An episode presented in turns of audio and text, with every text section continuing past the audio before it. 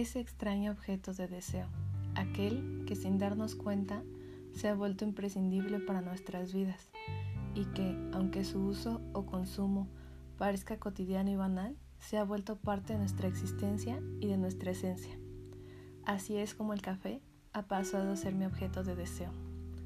El café es conocido por ser algo frecuente en la vida de las personas, y en mi caso, hace un año, esta no era la excepción. Este se había convertido en mi día a día y tenía una importancia vital dentro de mi vida, pues era inimaginable iniciar la jornada sin una taza de él. A veces, inclusive, en los días más pesados, el consumo aumentaba, pues un poco de energía extra en las noches para terminar un trabajo o estudiar para un examen de suma importancia nunca estaba de más.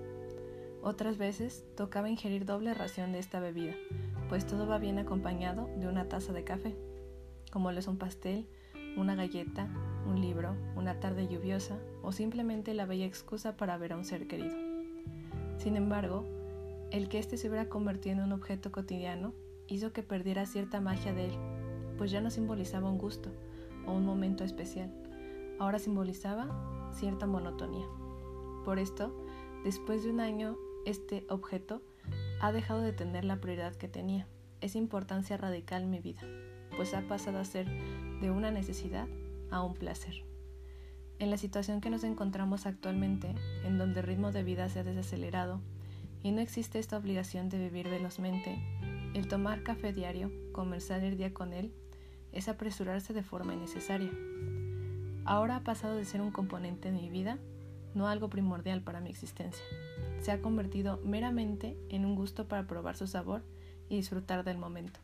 El café es solo una metáfora de la realidad que estamos viviendo diario y de aquellas cosas que damos por sentadas, que creemos que siempre estarán ahí. Que por tener su presencia todos los días, dejemos de verlas como especiales. Por esto, hay que aprender a valorar la belleza de lo mundano y de lo cotidiano, porque no sabemos cuándo podemos perderlo. Verle la belleza al ordinario. Aquel beso que recibes en la mejilla todos los días antes de salir de tu casa puede que, sin saberlo, sea el último. Aprende a valorar tu extraño objeto de deseo.